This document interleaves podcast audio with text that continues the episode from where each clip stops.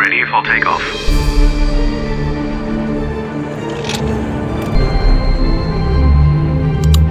Luftraum, der Luftfahrt-Podcast mit Christopher Scheffelmeier. Willkommen zur Premiere, zur allerersten Folge Luftraum, dem Luftfahrt-Podcast. Ich darf mich kurz vorstellen, damit ihr wisst, mit wem ihr es hier zu tun habt. Ich arbeite für den NDR als Moderator im Fernsehen und im Radio. Ich reise sehr gerne und noch mehr mag ich Flugzeuge und deswegen die Idee zum Podcast. Mal gucken, wie oft ich es jetzt schaffen werde, neue Folgen zu produzieren. Das wird die Zukunft zeigen. Ich freue mich auf jeden Fall, dass ihr heute mit dabei seid und äh, ja, wir legen auch sofort los mit der ersten Folge. Ich habe einen jungen Piloten getroffen. Christoph ist seit 20 Jahren in der Luft, angefangen damals als Segelflieger und das mit 14. Die Flugzeuge wurden dann Stück für Stück größer. Jetzt fliegt er seit elf Jahren für eine große Fluggesellschaft, einen Airbus der A320-Familie und das auf dem rechten Sitz, also als Co-Pilot. Heute ist Christoph 34 und ich habe ihn auf dem Flugplatz in Kiel getroffen. Denn auch wenn du nicht im Airbus-Cockpit sitzt, dann äh, fliegst du trotzdem. Du bist hier Fluglehrer. Kann Fliegen so ein bisschen auch wie eine Sucht sein? Fliegen kann auch wie eine Sucht sein. Genauso wie es Leute gibt, die sich im Straßenverkehr mit großen Autos, schnellen Autos beschäftigen, kann das durchaus auch bei dem einen oder anderen in der Fliegerei ähm, zu, einer, zu einer großen Leidenschaft werden. Drücken wir es so aus. Also bei dir muss es eine sehr große Leidenschaft sein, seit, ja, wie gesagt, 20 Jahren äh, jetzt in der Luft. Äh, wie ist das, wenn du nicht im äh, Airbus-Cockpit sitzt? Wie oft bist du dann hier und fliegst kleine Flugzeuge? Ja, es hängt leider, man sieht es draußen, ähm, sehr stark vom Wetter ab. Ich versuche so häufig wie möglich in die Luft zu kommen. Meine Frau belächelt mich dafür auch schon immer ein bisschen. ähm, aber ähm, man kann so sagen, ungefähr so drei, vier, fünf Mal im Monat ähm, bin ich schon draußen und, und privat hier unterwegs. Wir können kurz sagen, draußen äh, der Himmel sehr grau, ziemlich windig äh, und es gibt wenig Sicht. Und das ist jetzt der Grund, warum du nicht abheben kannst nachher. Ja, ganz genau. Wir brauchen gewisse Mindestbedingungen. Das Wetter muss stimmen. Es muss natürlich auch Spaß machen. Wenn man das als Freizeit macht, dann muss das auch schön sein und ähm, nicht allzu anstrengend sein. Und da ist gutes Wetter eine Voraussetzung. Ab wann war für dich klar, dass du Pilot werden willst? Das fing so mit Kindesbeinen an jeder versucht natürlich ähm, oder jeder hat seine ähm, Ideen, ähm, was er mal werden will. Er fängt an mit Lokführer, dann will er irgendwann Astronaut werden, dann irgendwann Feuerwehrmann. Und ähm, irgendwo in dem in, in, dem Gedankenwust irgendwann hat sich dann der Pilot dann doch ähm, ziemlich manifestiert. Und das wollte ich einfach mal ausprobieren und deswegen habe ich hier mit 14 dann schon mal in die Segelfliegerei reingeschnuppert, hatte dann gemerkt, jo, alles klar, das passt, ähm, das macht dir Spaß und ähm, vielleicht klappt das ja auch beruflich und Gott sei Dank, es hat geklappt. Magst du mal ganz kurz erzählen, wie man vom Segelflieger zum Jetpiloten wird? Also du fängst tatsächlich als ähm, Segelflieger an und ähm, machst deine ersten Starts hier an der Seilwinde oder wirst hinter einem Flugzeug hochgezogen. Das ist schon mal ganz großartig großartig, ähm, auch die eigene Heimat von oben dann zu sehen. Ähm, dann war für mich der nächste Schritt, ähm, ein ähm, Upgrade zu machen auf den Motorsegler, sprich das erste Mal mit Motor unterwegs zu sein. Und dann werden die Flugzeuge sukzessive immer größer, ähm, beziehungsweise auch ähm, können immer mehr Passagiere mitnehmen. Ich habe dann mein, äh, während des, des, Zivildienstes meinen Motorflugschein gemacht, auch hier im Verein. Bin dann auf unsere Flugschule von der Firma gegangen und habe dann dort Instrumentenflugberechtigung gemacht und die ersten ähm, Schritte Richtung ähm, Verkehrsfliegerei dann auf ähm, dem, dem Flugzeugmuster A320 gemacht. Rückblickend, was war für dich aufregend? Also der erste Alleinflug im Segelflieger oder äh, die erste Landung im Airbus mit Passagieren an Bord? Oh, definitiv der erste Alleinflug als Segelflieger ja, ich glaube, das ist für jeden Flieger das Highlight, dass man wirklich ohne Lehrer erst einmal überhaupt in der Luft sich, sich befindet. Ist wahrscheinlich ein mega positives Gefühl, aber hat man auch beim ersten Mal Angst dabei? Nein, überhaupt nicht. Nee? Nee, überhaupt nicht. Es läuft einfach so ab wie ein, wie ein Film, den man dann, dann abspult, nur dass man selber der Hauptdarsteller ist und das macht Spaß. Jetzt bist du ja seit elf Jahren in Europa unterwegs. Äh, andere sind dann auch schon auf der Langstrecke. Du hast dich aber bewusst bis jetzt eigentlich dagegen entschieden, Langstrecke zu fliegen. Warum? Ja, da werde ich von meinen Kollegen auch, äh, von einigen Kollegen auch belächelt. Ähm, es macht Spaß. Ich finde Europa toll. Ich finde, es hat so viele Facetten. Bist mal in Italien unterwegs, bist mal in Skandinavien unterwegs. Ähm, du siehst in sehr kurzer Zeit sehr viel. Andere Leute gehen dafür auf Kreuzfahrt und ähm, ich habe dafür meinen Beruf. Das ist eine super Mischung, wie ich finde. Wie viel siehst du von den Städten? Weil bei Langstrecke weiß man ja, wenn es äh, an die Ostküste geht, hat man äh, so eine Übernachtung. Wenn es dann mal ein bisschen weiter weg geht, äh, Los Angeles, dann vielleicht auch mal zwei Übernachtungen. Äh, wie ist das jetzt, wenn du in Europa fliegst? Also bist du dann wirklich auch mal in Rom, Paris, London? Im Schnitt hast du auch eine Übernachtung pro Stadt. Manchmal, wenn wir ganz ganz großes Glück haben, haben wir auch zwei Übernachtungen, aber im Schnitt haben wir dann den Nachmittag frei in der Stadt, schauen uns die Stadt dann an, gehen abends was essen und ähm, machen, machen das Beste aus der Freizeit. Wenn du dann in Europa unterwegs bist, äh, ist es dann so, dass du morgens losfliegst, nächsten Tag schon wieder zu Hause bist oder bist du manchmal auch äh, drei, vier Tage am Stück weg? Ist es dann so eine, so eine Route, die man abfliegt? Es ist auch da, auch da ganz, ganz gemischt. Ich selber versuche natürlich, da ich ähm, auch immer einen etwas längeren Anreiseweg habe, möglichst, möglichst kompakt, möglichst viel ähm, auf der Tour dann ähm, zu fliegen und zu erleben. Und ähm, daher bin ich dann in der Regel immer vier oder fünf Tage unterwegs. Und ähm, dann fängst du früh morgens an, dann ist um 4 Uhr oder 5 Uhr dann Dienstbeginn und dann hast du so um 2 oder um 3 Uhr nachmittags Feierabend. Und den ersten Feierabend hast du meinetwegen in Berlin, den zweiten Feierabend einen Tag später, nachdem du auch wieder früh aufgestanden bist, ähm, was ja dazugehört. Ähm, den hast du in, ähm, ich sag mal, Venedig, den dritten in Oslo und den vierten in Moskau. Und dann bist du nach vier Tagen oder nach fünf Tagen dann wieder zu Hause. Okay, also es ist ähnlich wie in der Langstrecke. Man ist dann auch schon äh, ein paar Tage am Stück von zu Hause weg. Richtig, genau. Hast im Anschluss dann zwei, drei, vier Tage frei, je nachdem. Und dann geht das Spiel wieder von vorne los. Dein Lieblingsziel in Europa, welches ist das? Das ist eine sehr gute Frage. Mittlerweile würde ich sagen zu Hause, aber ähm, ich finde Italien sehr schön, was die Kulinarik angeht. Da muss man ja mal sagen, dass. Pizza, Pasta. Richtig, genau. Ähm, da muss man ja sagen, ähm, sind, die, sind die Piloten dann doch irgendwie alle gleich gestrickt. Ähm, auf, ja, mein Lieblingsziel, das könnte ich jetzt gar nicht so beantworten. Und äh, fragen wir mal anders, dein Lieblingsflughafen, weil das frage ich mich. Ähm, mag man so große Flughäfen lieber, so London Heathrow, wo es richtig abgeht, oder ist man auch froh, wenn man in Hannover landet, wo es dann doch ein bisschen entspannter zugeht? Ja, was abgeht für den einen bedeutet, ist für den Piloten immer Stress und bedeutet immer, genau wie in der Stra im Straßenverkehr auch, dass man sich irgendwo in den Stau stellt. Und leider ist es momentan tatsächlich so, dass in den, auf allen großen Flughäfen Europas Stau herrscht, weil weil ganz viele Flugzeuge in der Luft sind.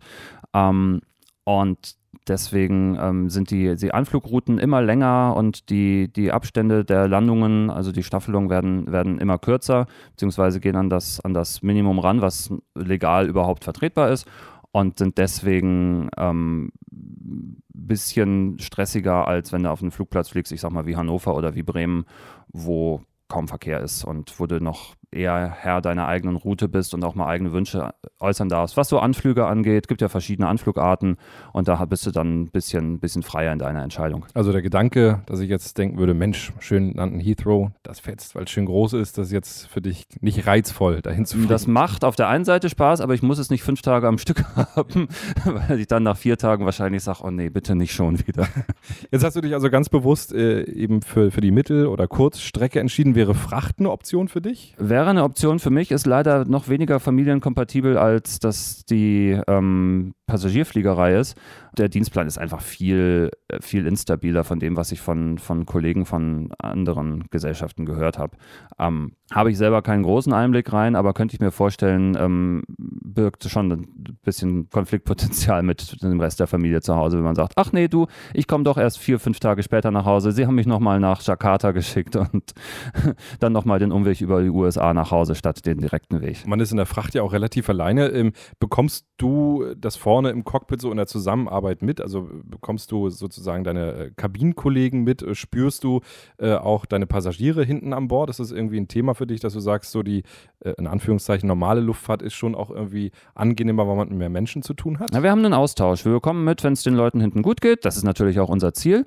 Ähm, wir bekommen aber auch mit, wenn da hinten mal ähm, keine gute Stimmung ist, weil wir mit Wetter, mit Slots und mit allen möglichen ähm, Unwägbarkeiten, die es in der Fliegerei nun mal gibt, ähm, zu tun haben. Und wir kriegen da schon sehr direktes Feedback. Das ist uns auch sehr wichtig, weil wir einfach sagen, ähm, die Leute sorgen dafür, dass wir eine, eine gute Arbeit haben. Und deswegen haben unsere Gäste auch ein Recht darauf, ähm, anständig behandelt zu werden und wir unser Möglichstes dafür tun, dass sie ähm, so, so gut es geht, so angenehm wie geht, an ihr Ziel kommen. Über große und kleine Flughäfen haben wir eben schon gesprochen. Äh, was ich mich auch frage, äh, wenn ich jetzt so ein Auto fahre, finde ich es schön, ein großes Auto zu fahren. Ist es bei Piloten auch so, dass man auch irgendwann gerne mal so ein A380 fliegen möchte oder ein A350 oder 747? Ist das für dich irgendwie reizvoll? Ist definitiv reizvoll. Ähm, ich überlege nächstes Jahr oder übernächstes Jahr dann auch auf die Langstrecke zu gehen, um mir das ähm, einfach mal anzugucken. Viele Kollegen sagen, oh, da musst du gemacht haben, sonst kannst du überhaupt nicht mitreden. Ist auch definitiv ähm, interessant. Ähm, werde ich auch wahrscheinlich in, den, in absehbarer Zeit dann tun. Und dann äh, der nächste Schritt, Kapitän? Dann ist tatsächlich der nächste Schritt Kapitän, nachdem man so eine Zwischenstufe macht. Ähm, bei uns ist das ein, ähm, ein Senior First Officer nennt er sich. Ähm, da übernimmt man dann die Aufgaben ähm, des Kapitäns während des Reisefluges, während er dann in sein, seine Ruhepause geht, wenn dann die, die Flüge über ich sag mal, 10, 11, 12 Stunden dauern. Das heißt, wenn drei äh, Piloten an Bord sind und der Kapitän Ganz genau. sich mal hinlegt, dann übernimmt der Senior First Officer auf dem linken Platz. Genau. Und äh, das ist schon wahrscheinlich auch so ein Kindheitstraum, ne? Irgendwann da mal links zu sitzen und äh, der Chef an Bord zu sein. Ja, der Kindheitstraum war tatsächlich eher die Fliegerei. Ähm, das andere ist ähm, dann. Bonus. genau, so, so kann man es ausdrücken.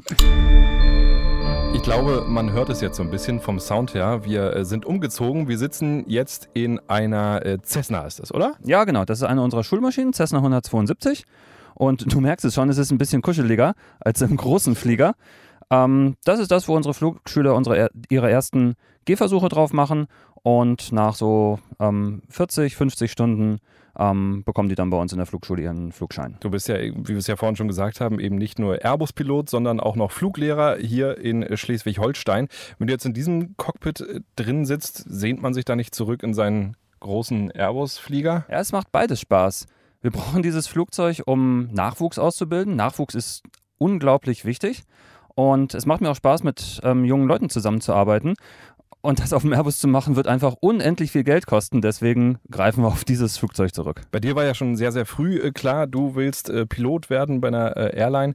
Würdest du das heute jungen Menschen auch noch empfehlen? Und wenn ja, warum? Ja und nein. Ähm, ich würde es demjenigen empfehlen, empfehlen, der dafür brennt, der wirklich Fliegen als Leidenschaft lebt und auch ähm, dafür bereit ist, gewisse Opfer zu bringen. Die Fliegerei sieht heute noch ganz anders aus als noch vor 15 Jahren ähm, sind unglaublich viele, ähm, viel mehr Flugzeuge in der Luft, die von unglaublich viel weniger Piloten geflogen werden. Das ähm, belastet einfach den Beruf Pilot sehr stark. Und das äh, ist einfach ähm, eine Veränderung in der Arbeitsbelastung, die so vor 15 Jahren noch nicht da ist. Deswegen muss man schon bereit sein, auch ähm, dafür Zeit zu mitzubringen und auch äh, mit dieser Belastung klarzukommen. Wie, wie, wie viele Tage im Monat arbeitest du so oder wie oft bist du in der Luft? Kann man das sagen? Wie viele Arbeitstage hast du im Cockpit? Ja, Arbeitstage habe ich 20 bis 22. Na, das ist ja wie bei normalen Menschen. Ja, ganz genau, richtig. Leider die goldenen Zeiträume der, der Fliegerei sind vorbei, ähm, wo man zwei Wochen Stops mit einem Langstreckenflieger in irgendwelchen tollen Karibikinseln hatte ähm, das soll es da, ja früher wirklich gegeben haben, oder? Ja, ganz genau. Ähm, die Zeiten habe ich auch schon nicht mehr mitbekommen. Da höre ich auch die alten Kollegen immer noch von schwärmen. Und jetzt komme ich schon langsam in, den, ähm, in die Phase rein, wo man, wo man sagt, ja Mensch, früher, guck mal, da hatten wir noch wenigstens ähm, anderthalb Tage Aufenthalt dort und dort und jetzt ist es nur noch ähm, die absolute Minimumzeit. Ähm, und da muss man natürlich auch schon als junger Mensch bereit sein, sich darauf einzulassen. Jetzt sitzen wir hier in einem Cockpit. Ich weiß, das ist hier sehr, sehr eng. Dein normaler Arbeitsplatz ist schon deutlich geräumiger. Äh, trotzdem, wenn man jetzt so mit einem, mit einem Kollegen, mit dem Kapitän in deinem Fall, dann äh, längere Zeit unterwegs ist, wenn man sich da jetzt nicht so richtig mag, wie kommt man da so miteinander aus vorne? Und das ist sehr erstaunlich. Wir sind nahezu ausschließlich auf einer Wellenlänge. Ähm, ich habe bestimmt jetzt schon an die 400, 450 Kapitäne kennenlernen dürfen und muss sagen, ich bin sehr erstaunt, wie gut die Zusammenarbeit immer klappt. Klar gibt es zwischendurch mal menschliche Meinungsunterschiede, wie das bei jedem so ist, aber irgendwie sind wir dann doch alle so gestrickt, dass wir sagen, okay Mensch, ähm, A, haben wir dieses Flugzeug zu fliegen und, äh, und zwar auch so, ähm, dass das sicher ist und auch natürlich einigermaßen Spaß macht. Ähm, aber B, schafft man es dann auch immer, wenn mal irgendwas zwischendrin ist, sich schnell wieder zu einigen. Ach ja, Mensch, ähm, gut, ähm, war nicht so gemeint. Okay, ich glaube, es klingt hier ein bisschen muffig. Ja. Deswegen gehen wir einmal nochmal raus. Alles klar. Ich glaube, hier draußen klingt es ein bisschen besser. Und äh, jetzt kommen wir äh, zur alles entscheidenden Frage in diesem Podcast. Das Lieblingsflugzeug. Denn das möchte ich jeden fragen was ist dein Lieblingsflugzeug? Das muss mir aber auch einen Moment Zeit geben, weil auf ein, aus dem Stegreif könnte ich dir jetzt gar nicht sagen, was mein Lieblingsflugzeug ist. Also der A320 ist es nicht dein Arbeitsgerät. Nein, mein Arbeitsgerät ist nicht mein Lieblingsflugzeug, muss ich ganz klar sagen. Ähm, ich habe jetzt sehr viele Flugzeuge schon in der Vergangenheit fliegen dürfen. Hat angefangen beim Segelflugzeug und ähm, bis jetzt beim, bin jetzt beim A320 angekommen. Muss tatsächlich sagen, wenn du mich so nach meinem emotionalen Lieblingsflugzeug fragst, wo ich die, die schönsten Flugmomente habe, das können jetzt unsere Hörer nicht sehen, aber wenn du dich mal nach links umdrehst, da ganz hinten verschachtelt drin, da steht ein Segelflugzeug. Das na, mit, der, mit der roten Spitze da an der. Ah ja, genau. Mhm. Genau. Und mit dem Flugzeug war ich einige Jahre lang ähm, immer wieder in den Alpen zum Segelfliegen und ähm, hatte damit wunderschöne Momente. War über der Schmittenhöhe, über dem Kitzsteinhorn, also in Tirol unterwegs und ähm, das hat mir richtig, richtig Spaß gemacht und mir auch fliegerisch eine ganze Menge gegeben. Ich habe jede Menge nette Leute kennengelernt und ähm, muss sagen, wenn du mich tatsächlich nach meinem Lieblingsflugzeug fragst, dann ist es das Segelflugzeug, was da hinten drin steht, die LS4. Ich hätte jetzt irgendwie gedacht, Boeing 747 oder 777. Nein, es ist so ein kleines, bescheidenes Segelflugzeug. Und genau so ist es. Es mag sich sehr komisch anhören, aber ja, vielleicht sehe ich das in zehn Jahren anders, wenn sich die Fliegerei noch ein bisschen weiterentwickelt und noch andere Flugzeuge in das Portfolio mit dazukommen. Aber momentan